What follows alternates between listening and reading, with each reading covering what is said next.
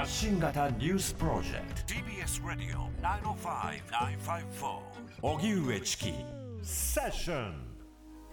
今は新たな55年体制なのか。戦後政治史から見える日本政治の現在地。税金を繰り返し滞納していたなどとして国会で追及を受けていた神田財務副大臣がおととい辞任しました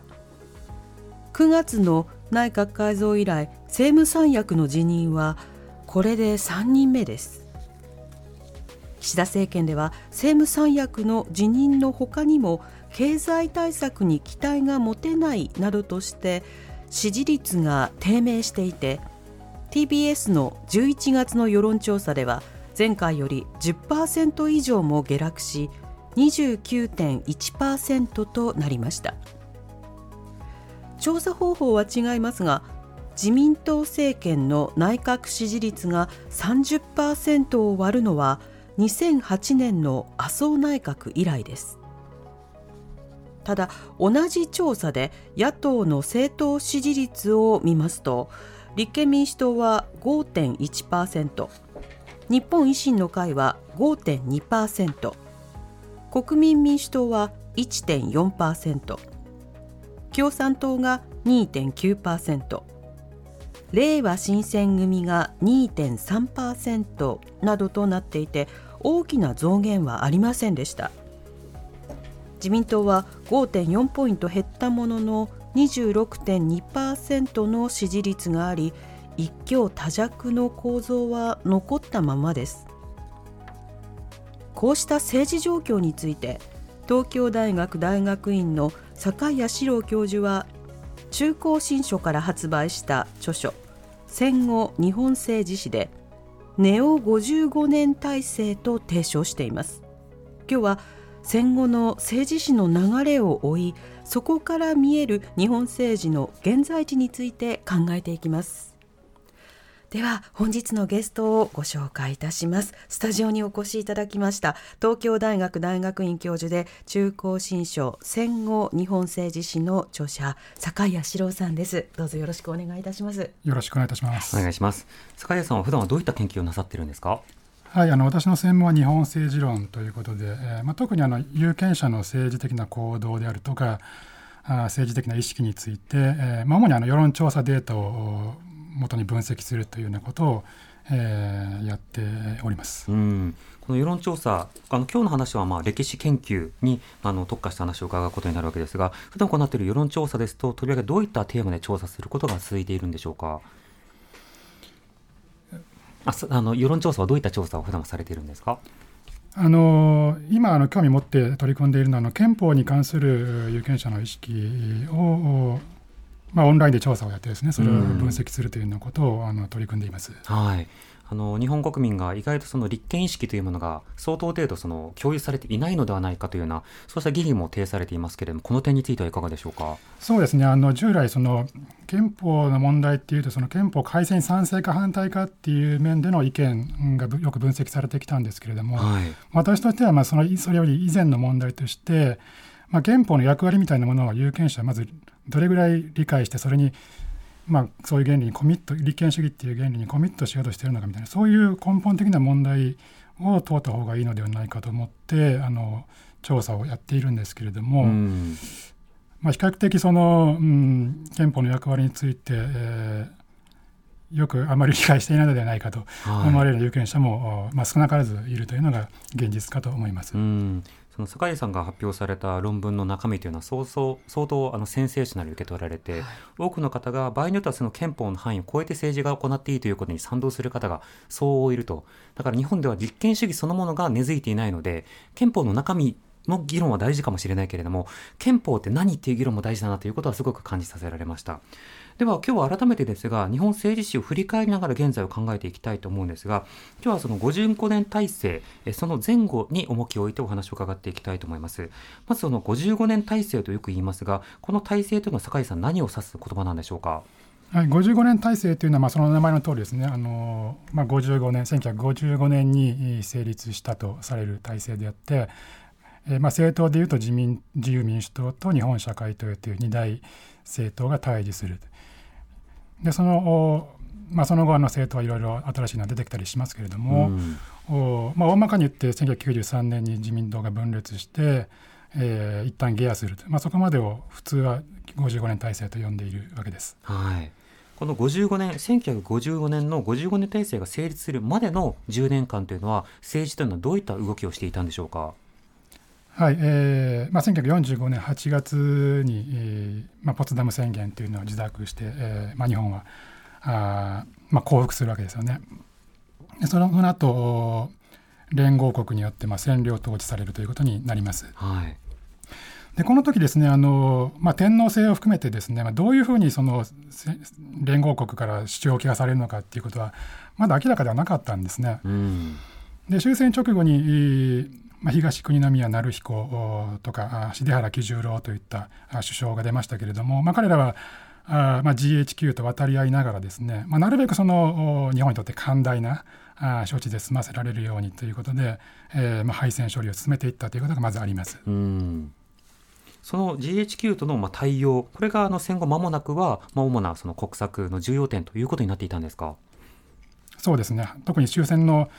直後においては、あまあ、GHQ の出方も分かりませんでしたから、うん、あまあ、恐る恐るという感じで、えー、政府は対応していたと思います。うん。このタイミングでの、この時代での政治勢力や政党の状況というのはどうなっていたんですか？はい、あの占領期の政治勢力の変遷ってなかなか複雑なんですけれども、はい、まあ、かいつまんで説明させていただきますけれども、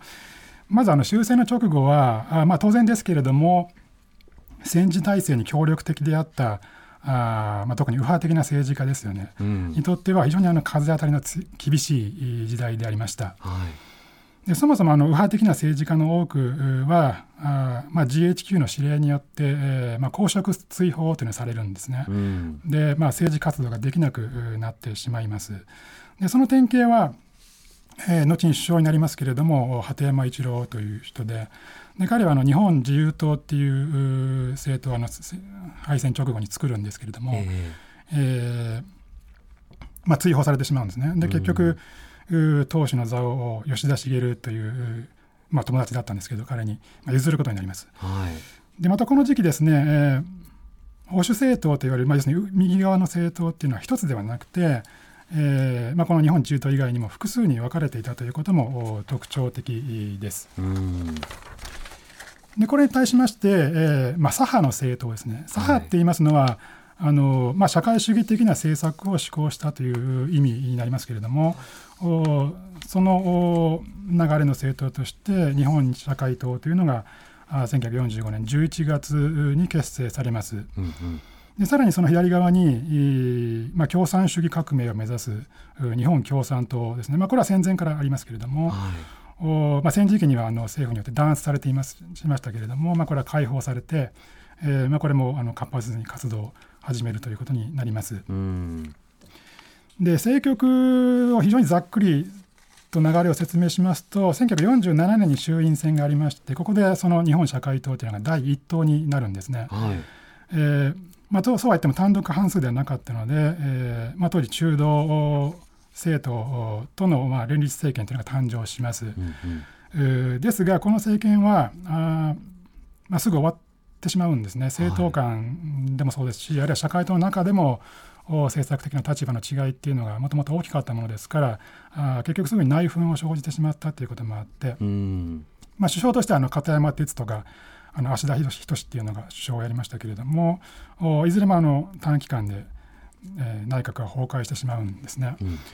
でその後48年の末になって、えーまあ、自由党さっき紹介した自由党系の、まあ、吉田茂の内閣が誕生して、はい、まあ、それがあ長期政権化していきます。うんこの吉田茂が長期政権を担っている間、あのどういった政治課題について取り込まれていたというような時代だったんでしょうか？えーまあ、当然ですけれどもあの、石田内閣の最大の課題っていうのは、あ日本の独立回復ですね、つまり、はい、えー、講和条約の問題になります。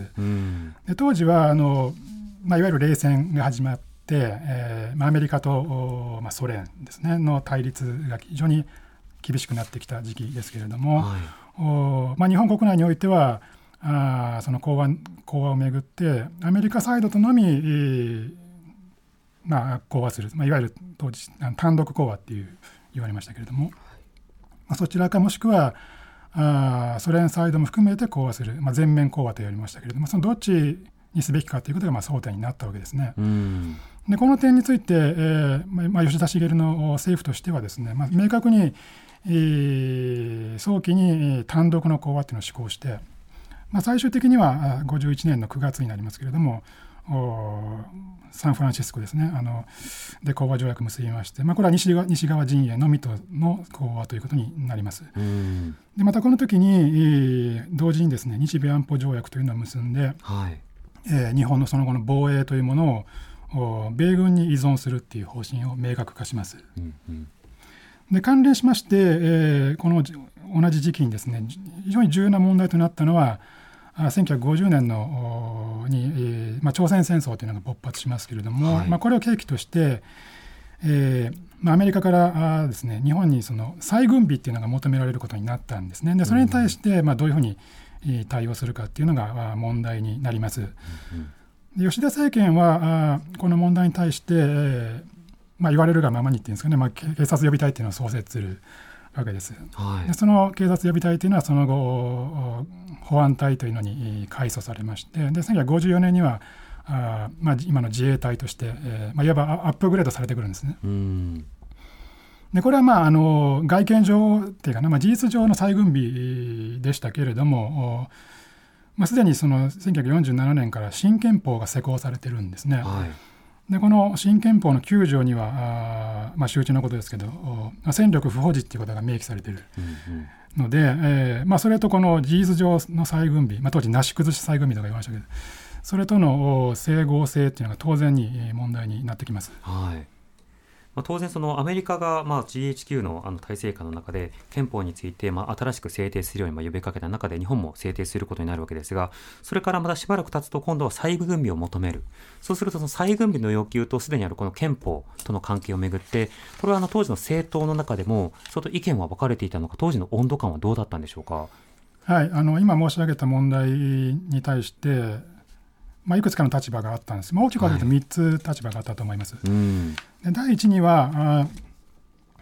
この新憲法というのを改正した上で、えー、もう堂々とその軍隊を再建すべきだという立場がありまして、まあ、これは、うん、あまあ、自由党の中のまあ吉田系の人たちは違うんですけれども、それを除いた保守的な政治家の間では、はい、有力な議論でありました。うんうんで第の立場は今のと、まあ、いわば逆でして、えーまあ、あくまでその憲法の方が大事で憲法は遵守して、えー、ですからそれに沿わないように見える自衛隊とそれから日米安保条約もそうですけれども、まあ、これは廃棄する、まあ、つまり、まあ、非武装中立でいくべきであるという立場があって、はい、えー、これはもう社会党の、まあ、特にその社会党の中の左派の立場になります。で今申し上げた2つの立場っていうのはあまあ、再軍備すべきかどうかっていう点においては全く反対の立場になりますけれども、はい、ただその憲法の書いてあることとの記述とその現実の防衛政策っていうのを整合させるべきであるっていう、まあ、これ筋論になりますけれども、うんうん、その面においてはあ共通しているんですね。憲法に合わせて放棄するかそれと再軍備に合わせて憲法を変えるかっていうことですか？すね。ええ。まあ、いわば、まあまあ、立憲主義的と言ってもいいと思うんですけどね、そういう立場ですね。うん、ところがですね、その吉田政権ですね、政府の方は、あ今言ったどっちの立場にも組みしないんですね。はい、でこれがその第三の立場ということになるわけですけど、うんうん、あのまあ、ですから少なくとも当面においてはあ憲法も自衛隊も両方ともそのまま維持すべきだってそういう議論ですね主張になります。うんうん、でこれが結局はあ、まあ、政府の公式の立場として、えー、今現在まで続いているわけですね。うんこれまああのいろいろとその矛盾が指摘されるようなところはあるわけですけれども吉田政権はこれあの具体的な再軍備は進めたいものの憲法改正についてはなかなか踏み切らなかった。これは憲法について手を突っ込むと、まあ、意見が分かれるからという判断なのかそれともそれをせずとも再軍備ができるからと考えたのかこの辺りの動きはどう振り返ってますか、まあ、吉田はあの結局ですねあの再軍備うん、ていうかなあの軍備を増強することによって、えー、例えば防衛費がかさむみたいなことを警戒してたんですよね。はいうん、その財源があったらそれを復興復旧の方に回していくっていう、まあ、それはやっぱ当然のことだと思うんですけど、うん、おそういうことをまあ優先したっていうことがまあ一つあります。はい、あとまあ戦前のやっぱり軍閥みたいなのが復活するみたいなことも吉田は警戒してたんですよねやっぱり。うん、うんまあ、そういうこともあって少なくとも当面のところはあ今のままでいいのではないかと。ただ、まあ、いずれはですねその堂々とした軍隊を復活させて、まあ、憲法改正も多分望んでたとは思うんですよ、吉田も。うん、はい。なるほど。その段階からもう憲法というものがまあ論点となっていた。これはあの55年体制になる直前の話ではありますけれどもこの55年体制に大きな影響というのは及ぼしているんでしょうか、はい、これはもういろんな面で影響していくわけなんですけれども、うん、あのまあ、その憲法あるいはその防衛政策をめぐる問題がまあ争点化してでしかも解消されずに残り続けるわけですね。でこのことと、はい、まあ、今言われたその55年体制ですねあるいは自民党一党優位の体制の継続っていうことには非常に密接な関係があるというふうに私は考えています。うん、で一つはあのまた後で具体的に出てくると思いますけれどもこの問題っていうのはあの野党陣営がまとまるっていうことを阻害するんですね。その重要な争点となっていきます。はい、えそれから第二にこの問題っていうのは護憲派の野党ですね、まあ、具体的には社会党ですけれども。社会党にとって、まあ、この党は政権は全く狙えない位置にあったんですけど、まあ、それでもかかわらず、まあ、存在意義を与えるっていうことになるんですね。これどういうことかって言いますと憲法改正の発議っていうのを行うためには衆参両院議員の3分の2の総議員の3分の2の賛成が必要になるというふうに憲法に書いてあります。はい、でつまりまあ、社会党といいますか、まあ、護憲派野党全体として3分の1の議席を確保していればですよ、まあ、自民党による憲法改正の企てっていうのを阻止することができます。ですから国政選挙で、えー、社会党は、まあ、常に、えー、自民党には圧倒されていて、えーまあ、自民党の万年野党あ与党化というのを許すわけですけれども、はい。まあ、しかし3分の1っていう今言った条件を満たすことによって、まあ、自分の党の存在意義っていうのを支持者にはまあアピールすることができたんですね。うん。確かに法案に対して反対はできないけれども憲法改正だけは止められるそういうことを作れるんですね。まあ、つまりあの、まあ、普通政権はその 政党は政権目指してですね要するに過半数議席ですね2分の1以上の議席を目指すはずなんですけれども、うん、戦後日本におけるこの革新野党っていうのはあまあ、この3分の1でも一定のこの満足が得られるわけですね。はい、ですからあ、まあ、実質的なこの勝敗ラインみたいなのを下げ下げることができるわけですよ。おまあ、3分の1取れてれば過半数取れなくても、まあ、今回はあまた会見を阻止できたっていうアピールができるわけですよね。旧大点であるとそうですね、うんまあ、こういう構造の下で、えー、社会党はあ、まあ、その政策を柔軟化させるっていうインセンティブを、まあ、読めることになるんですね。うんこれ先ほどその例えば55年体制の、まあ、憲法護憲化改憲派という論点が野党のまとまりを阻害するようにもなったということが触れられましたこれはどういったことなんでしょうか？まあ、憲法というかもうちょっと大きく言ってその防衛政策ですよね。はい、まあ、ここがあのうんまあ、折に触れて結局その野党が大きくまとまっていくことのあのネックになってくるんですね。まあ、このことはまた後に、えー、55年体制期に問題になってくると思いますね、そこでまたお話しさせていただこうかなと思いますけど、ね、なるほど、わかりました。では、この55年体制になっていく中で、政教になっていった勢力というのは、どういうふうになっていくんでしょうか？はいあのまあ、今出てきたその吉田茂のはですね、まあ、主権回復を果たすわけなんで、まあ、そうすると、おまあ、歴史的な使命を終えたっていうふうに、えー、有権者から見られたんでしょうね。だんだんその人気がそこから落ちていって。え結局1954年になると、まあ、当時日本民主党っていう新しい保守政党ができてたんですけれども、まあ、それはあの、鳩山一郎が率いていました。鳩山一郎はあの公職追放されてましたけどお、まあ、戻ってくるんですよね。追放が解除されて、戻ってきた鳩山一郎に結局首相の座を54年に譲るということになります。はい、でその後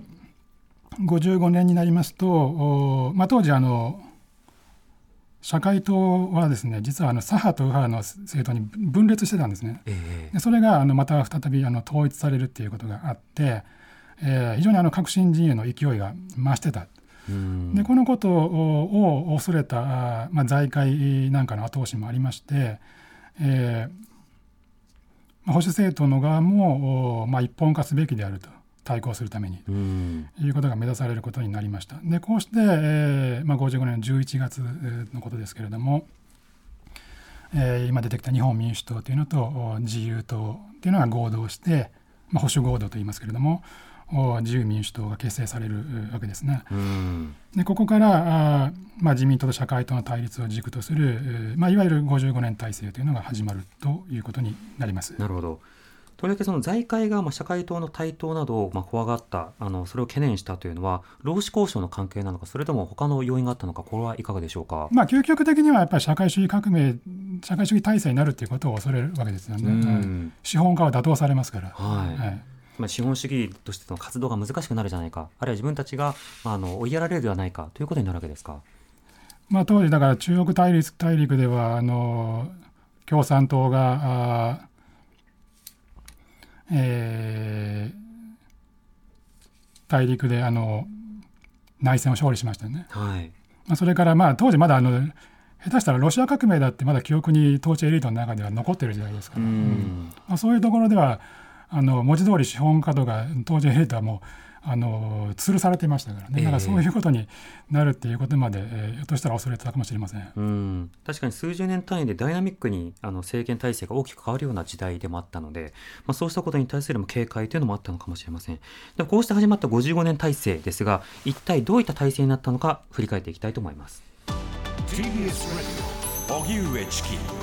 セッション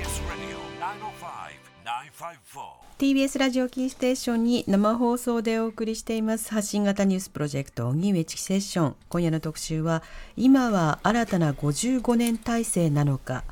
戦後政治史から見える日本政治の現在地。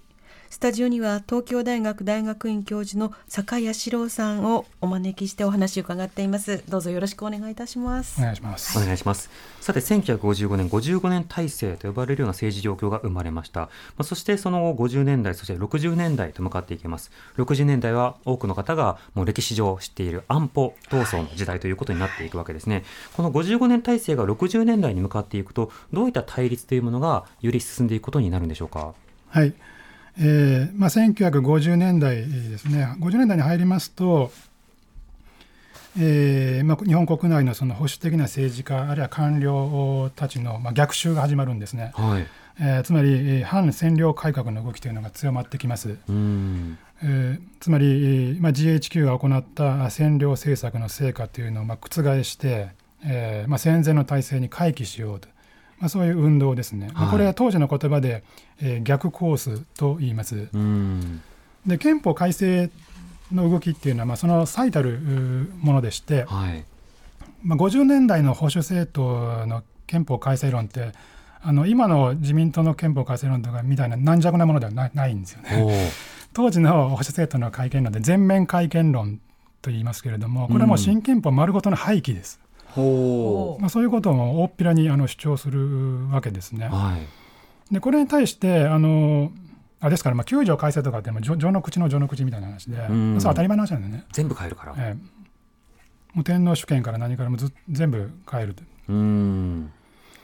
でこれに対してあのもちろん革新政党の親玉である社会党は猛反発します。はいでこの憲法の問題って、まあ、これは象徴的な例なんですけれども他にもあの、まあ、細かい制度ですね。あの警察をどういう制度にするかとか、あるいは教育制度をどういうふうにするかみたいなことをめぐって、えーまあ、占領改革の評価ですね、まあ、これをめぐる左右の対立あるいは、まあ、捕獲ですね。保守革新の対立というのは激化していくことになります。うんうん、特に1957年になると、まあ、岸信介というのが首相になりますけれども彼はあの、えー、太平洋戦争開戦の時の大臣もやってますけどね、うん、えー、永久戦犯容疑者です、はい、えー、でその岸が首相となる。ことによって、えーまあ、革新人を非常に刺激するんですね。はい、であのこの捕獲の亀裂っていうのは政治家の世界は今申し上げたような形で非常に激しくあったんですけれどもお、まあ、社会の方っていうんですかね有権者の世界でもあの見られたものであって、うん、えー、まあ、具体的にはその、まあ、自民党っていうのはあですか伝統主義的あるいはまあ復古主義的であるし、まあ、そういうふうに見られたわけなんですけれども、はい、まあ、この政党は旧中間層と言いますけど、まあ、典型的にはあの農家ですね、はい、えー、にあの支持されていました。で他方で社会党はあ、まあ、当時あの、まあ、経済が復興していくことで増えつつあって、まあ、新中間層ですね。つまり、えー、都市部の、まあ、ホワイトカラー層です、まあ、いわゆるサラリーマン世帯ですね、うんうん、えー、から比較的支持されます。はい、でこれはあのこの層がですね伝統主義的な自民党のイデオロギーっていうか体質みたいなものを、まあ、要するに古臭いみたいなことですね、えー、を嫌っていて、えーまあ、よりそのモダンっていうふうに見られたあ社会党のイメージっていうのは好まれたからだというふうにまあされています。でこういうふうなその政治の世界あるいは社会における、えー、イデオロギー的な対立の頂点っていうのがあいよいよ1960年にやってくるわけですね。はい、でこの年に日米安保条約が改定されるっていうことになりますけれども、うん、おまあ、それがいいかどうそのその是非をめぐって、えー、この保守革新両陣営の対立というのが強ま強まります。うんそれぞれの陣営ともにさまざまなその評伝というものを、まあ、吸収しながら政党そして勢いを保っていくことになるわけですがこの60年安保ではそれぞれの主張や対立はさらにどういうふうに進んでいくんでしょうか？はい、結局だからあの岸のあの自民党政権はあこの日米安保条約っていうのをここで改定して、まあ、永続化さ日米同盟というものを永続化させていくと、はい、いうことを目指すわけですけれども革新陣営の要するに社会党の方はそもそもこの日米安保条約自体が憲法違反という立場ですからね、まあ、これが存続するということは認めてないわけなんですね。はい、そこで対立が起きるわけですけれどこの時あの、まあ、周知のことだと思いますけれども非常にあの大衆運動があの同じく巻き起こってですね、あの国会周辺にも非常に、えー、激しい抗議の大群衆があの押し寄せて。えー、大変な騒動になりますけれどもあの神場美智子さんっていうあの東大の女子学生ですね、はい、えー、がこの時に事故で、えー、亡くなったっていうのは有名なことがありましたけれどもそれもこの時のことですね。うん、はい、で岸の方は、まあ、これこの時ですねあの、まあ、結局実施はしなかったんですけれどもお政権側はあのもう自衛隊を動員してですね、えー、この抗議運動を物理的に排除するというようなことまで真剣に検討されています。まあ、そういう非常にあの激しいぶつかり合いがあったわけですけれども、えー、まあ、結局はその結論としては紆余曲折あったんですけれども最終的にはまあ相打ちっていうんですかねその岸の方はその内閣総辞職するわけですけど、まあ、それと引き換えという形で安保改定自体はかろうじて成立したわけです。うんなるほどこうしたその憲法問題、それから安保問題というのが60年代非常に大きな、まあ、論点となっていた。まあ、時はその高度経済成長の中で人の、まあ、経済所得のあり方とか、あるいはどういったところにコミュニティに所属するのかも、まあ、あの大きく動いていたタイミングではあったと思いますが、先ほどあの新しい中間層が、まあ、社会党の支持母体となっていたという話がありました。まあ、評伝となっていたという話がありました。野党側の動きというのは60年代どうなっていくんでしょうか？えーまあ、1950年代後半からお話しすると50年代後半はその社会党一本なんですほぼ野党っていう、まあ、自民党対社会党って非常に分かりやすい構図でした、うんうん、あこれが60年代に入って、えー、だんだん多党化野党の方の多党化っていうのが進んできます。はい。でまず、まあ、今あの申し上げた安保改定の問題をめぐってなんですけれども社会党自体がまず内部で左右の亀裂が強まって分裂してしまうんですね。で離脱組はあの、まあ、西尾末広という人に率いられていましたけどあの民主社会党っていうのを作ります。すなわち民社党ですね、はい、を結成する。でそれからあ60年代にはあの公明党が結成されますし、はい。まあ、共産党はもともとありますけれどもその共産とともに、えー、特に都市部においてあの急速にあの勢力を伸ばしていくようにななります。でこうして、えーまあ、60年代後半にもなりますと社会党はもともとはそのですが都市型の政党だったんですけどその都市部においても票を奪われていくんですよね。えー、集票力を落として、えーまあ、長期低落とか言われますけれども、はい、低迷が続くように、まあ、状態化するんですね。うんうんでそうするとやっぱり社会党の中でもこのままでいいのかっていうその路線対立というのがまたの強まってきたりして、はい。えーまあ、その路線対立の中で結局はさらにあのその中でも左のグループが勝ち勝っていく。で結局左傾化が強まっていくっていうことがあります。うん。で非武装中立論っていうのはあの先ほど申し上げたようにもともと言ってましたしそれはもちろん維持するわけですけれども60年代になりますと社会党はですねあの日本における社会主義への道っていう、えー、綱領ですね綱領というのは政党の基本プログラムですけれども、はい、まあ、そういうものを採択するわけですね綱領的な文書ですね。でここではその、まあ、マルクス主義的な意味での社会主義革命の実現というのがまあ施行されて非常にあの、えー、左翼共情主義的とか言われますけど、えー、左に寄ったものでありました。うん親中間層がその中一定例えば公明など他の政党に分かれていったということですけれどもこれ野党勢力あのまとまりにくいという状況が作られているという話も先ほどされていましたこの野党状況というのは分裂というのはさらにこう拡大していくことになるんでしょうか？はい、あの今申し上げたその左翼共情主義的とも言われた社会との存在ですね。はい、でこれはあの民社党公明党という、まあ、中道的な野党、まあ、民社党が中道よりもうちょっと右だったかもしれないですけどいずれにしてもそれらのその他の野党との共産党以外の野党ですね、うん、えー、との連携というのは阻害することになるんですね。はい、で社会党の中の特にその左派的なグループっていうのはあまあ、共産党まで含めたあ共闘体制っていうのを目指すわけですけれども、うん、お共産党とその民社党公明党っていうのは非常にあの折り合いが悪い悪いんですね、まあ、イデオロギー的な距離があそもそも非常にあの大きいですし相入れませんので。社会党としては結局その共産党と組むか、まあ、中道政党と組むかの結局は二択になるわけです。なんかどっかで聞いたような話なんですけど、はい、最近も聞いたような話なんですけど、そうですね。で結局、まあ、しかしその70年代までの社会党においては、まあ、基本的に内部で左派が左派勢力が強かったんですね。ですから、あこの社社公民連携といいます社会党と公明党と民社党ですね社公民連携というのは、まあ、あのアイデアとしてはあったんですけれども結局あのうまくいかなかったということがありました。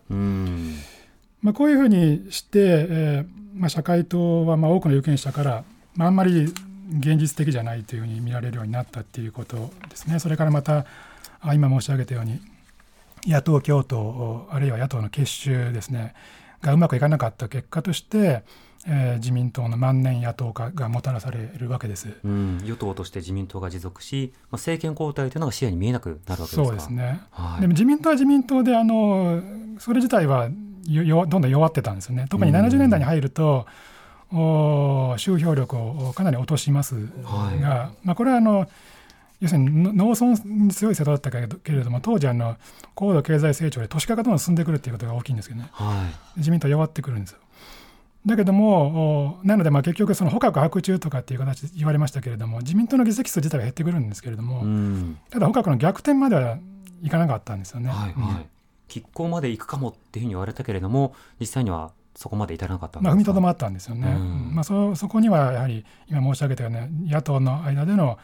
足並みの乱れとかそういうことがあったわけですよ。で社会党は社会党であのさっき申し上げましたように、えー、まあ、自民党が3分の2の議席はもう持ってないんですけど持ってない限りはあ持ってか持ったことないんですけれども、まあ、その限りはあの会見を阻止できたっていうふうに、まあ、外向けにはアピールできたわけなんで、まあ、存在意義を、まあ、弱りつつも自称することができたっていう、まあ、そういう社会とはそれなりの満足度もあったかもしれないです、まあ、そういう不思議な安定があったんですよね。うん。これどうしてあの野党というのはまとまりにくい状況がとりわけ憲法など論点とした55年体制では続いてしまうことになるんでしょうか？まあ、憲法の問題っていうか、その憲法の問題重要ですからね、それはあ存在している以上、そこで政治家が立場が分かれるのは、それは当然のことなんで、だから争点が存在していること自体が、うん、あもうその亀裂を招くわけですよね。はい。で一方でその自民党は先ほど言ったように、まあ、なんとなくその恩恵にまあ今の憲法を守る人と一方でそのいや会計なっていう、まあ、割と強硬な人なども含めて自民党の中では存在していた。ただ保守党は保守系の政党というのは、まあ、与党である限りはそこはあまりこう分裂をする動機付けが少ないという状況だったまあそうですね。野党ごめんなさい。与党はあ、まあ、それで与党にいるだけで、えー、与党にいることがそもそも目的化してましたからね、えー、で与党にいるといろんな政府の資源をこう利益分配することによってさらに収票に使えたりとか、まあ、そういういろんなメリットがあるわけですよね。はい、ですから、まあ、当時、えーまあ、特に1970年代なんか自民党の中でも非常にあの派閥構想で、えー、揉めに揉めて、えー、分裂寸前までいきますけれども結局、はい、だけども分裂までいかなかったっていうのはやっぱり、えー、政権にいるっていうことをまあ、気に食わない人でも一緒にいてですね、えーまあ、なんとか政権の座に居座り続けるということ自体がまあ目的化してたわけですよね。まあ、そこは野党とやっぱり違うとこ立場の違うところでしょうね。なるほど、うん、やっぱり分配できること、それから議席を取り続けること、これができるというのは与党の強みで、まあ、その後、派閥議員とか属議員とか、いろいろなものがこう持続化していくところにもなってくると思いますが、70年代というのは、では政権の維持というのはどうなっていったんでしょうか？はいあのーまあ、今申し上げたようにその自民党はその、まあ、有権者から見てももう年がら年中その派閥構想でうちうちはもめしてて、えー、ですね。で各政治家はお金に汚いみたいなそういう、まあ、あまりいいイメージはななかったわけですね。で70年代はあの三角大福とか言われましたけれども、はい、お各大派閥のボスがですねえーまあ、順繰りにこう首相を務めていく時代ですね。えー、ですけれども、まあ、基本的にはあの有権者の支持はあの低いです。あの田中角栄首相の初期は違うんですけれども、はい、おまあ、そこを除けば大体その有権者の支持は低くてでかつあの派閥の間で、えーまあ、好きあらばあの引きずり下ろそうっていうですね、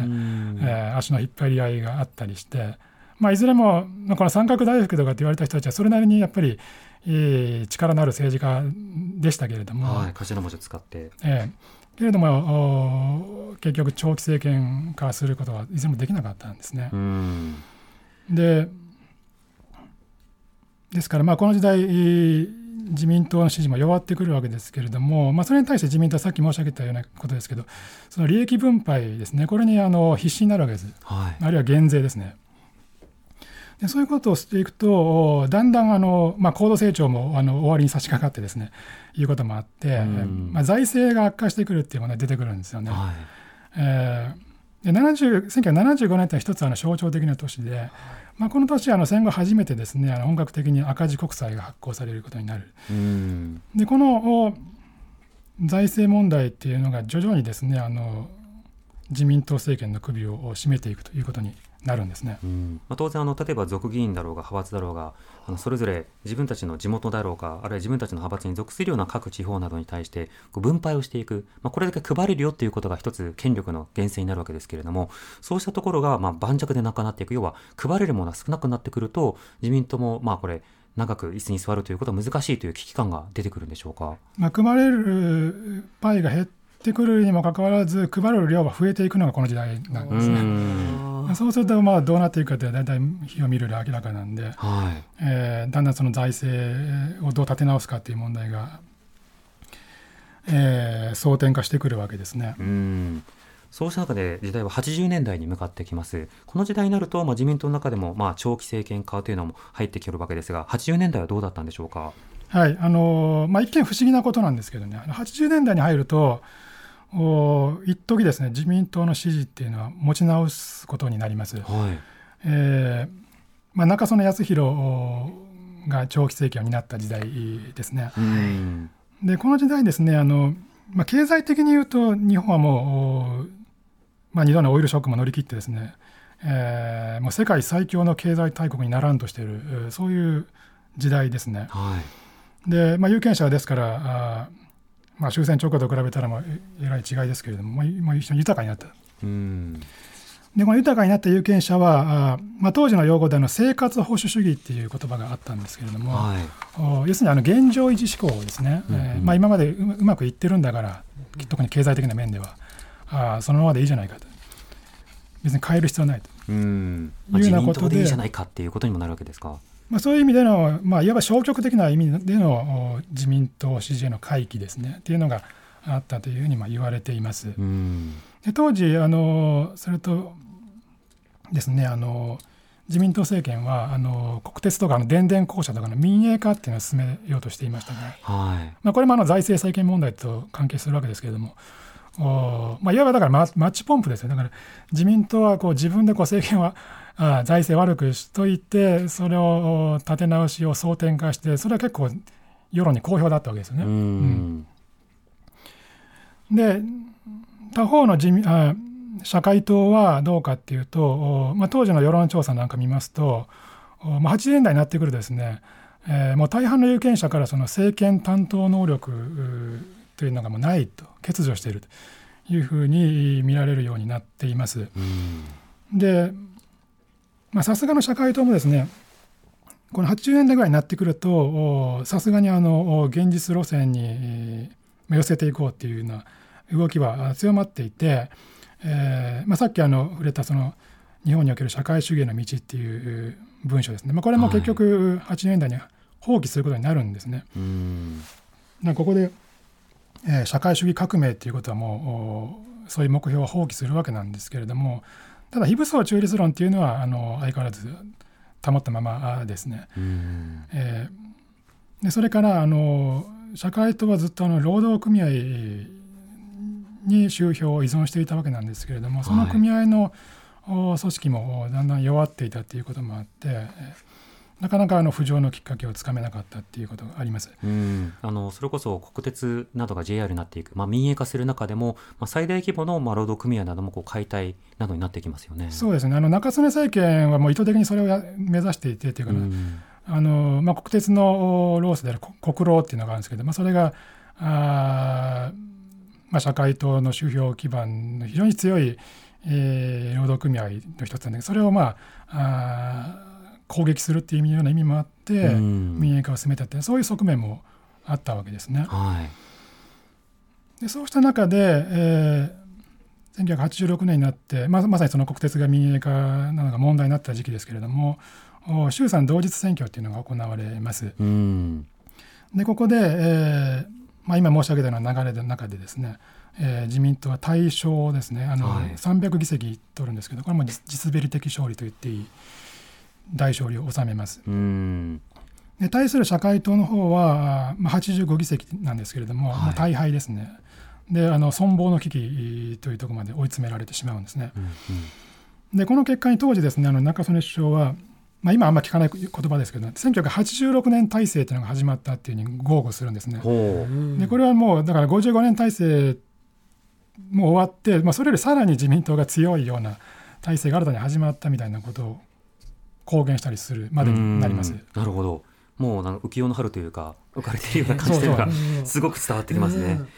そうした中でしかし90年代となると、まあ、自民党もうかうかしていられないというかあのそうした体制が壊れるという時期になります90年代には何があったんでしょうか？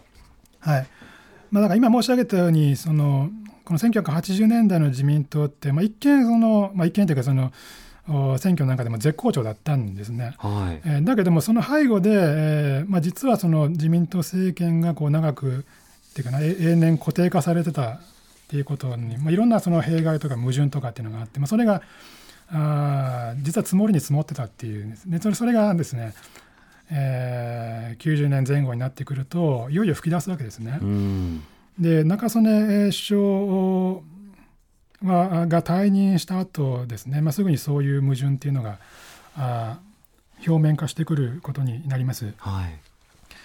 でさっきあの触れましたそのばらまき政治ですね利益誘導政治っていうのと財政赤字の問題っていうのはまあそのまあ、弊害の一つであってで、まあ、結局その大型間接税の導入っていうのが、まあ、いよいよこの辺りで待ったなしっていうことになってくるんですね。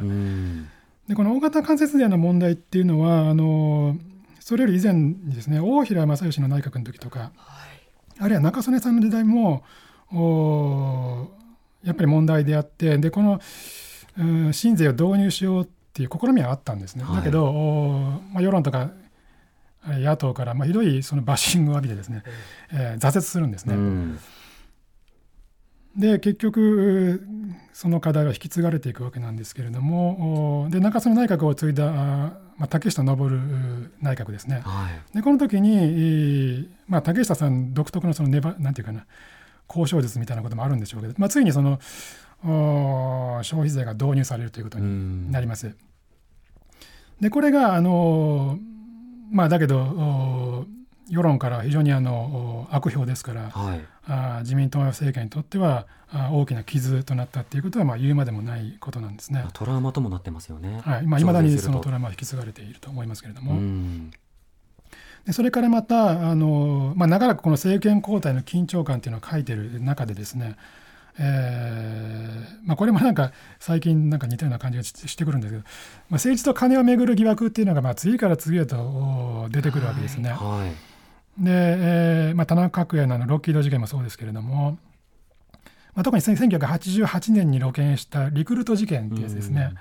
うん、えー、でこれはあの、まあ、その事件の規模もさることながらですねこの消費税導入の時期とかぶるわけですね。はいはい、でこれによって、まあ、世論の極めて強い反発を招くわけです。うん、でそれ、まあ、そういう中で、えーまあ、いよいよその政治の在り方全体をこう改革していかなきゃいけないじゃないか。政治改革ってものを断行しなきゃいけない、まあ、そういう風潮っていうんですかね、まあ、そういう運動みたいなものがあ、まあ、自民党の外ではもちろんのことだし自民党の中でも強まってくるっていうことになるんですね。まあ、それが1990年前後っていうことになります。はい、でところがですね自民党の政権中枢っていうのは、まあ、これもあの55年体制の弱点の一つとされたことですけれどもなんていうか強い指導力みたいなのを書いてるんですよね。リーダーシップに欠けるところがあって、えー、その改革を断行するっていうことがなかなかその具体的には進んでいかないわけですね。はい、で自民党の中ではまあ、当時あの小沢一郎がその改革派のまあ筆頭でしたけれども、まあ、結局、まあ、宮沢喜一政権の下で、えー、改革が実現されないことをまあ不服としてですね、うんうんまあ、それだけがあの理由だったわけではないんですけれども、まあ、それは一つの理由として、えー、っていうか大きな理由としてあの自民党を割って出るっていうことになるんですね。これが1933あごめんなさい。1993年のことですけれども、うんうん、でこの時その小沢とか畑勉とかのグループと別に、えー、竹村正義とかですねあるいは鳩山幸夫といった、はい、あまあ、他のその自民党の若手議員たちも党から離脱して、えー、で自民党はここで議席過半数割れっていうことになるんですね。選挙もやってないのに議席過半数割れするわけです。うんうん、まあ、こうしてあのついに、えー、1955年から続く体制は、まあ、一旦崩壊することになるわけですね。はい、だけどということですよね、はい。まあ、結局だけど自民党がこうやってこう政権から降りたっていうのは革新陣営の攻撃によってえー、負けて降りたというわけじゃなくて結局保守陣営内部の争いによって、えーまあ、勝手に転んだみたいなところがあるんですね。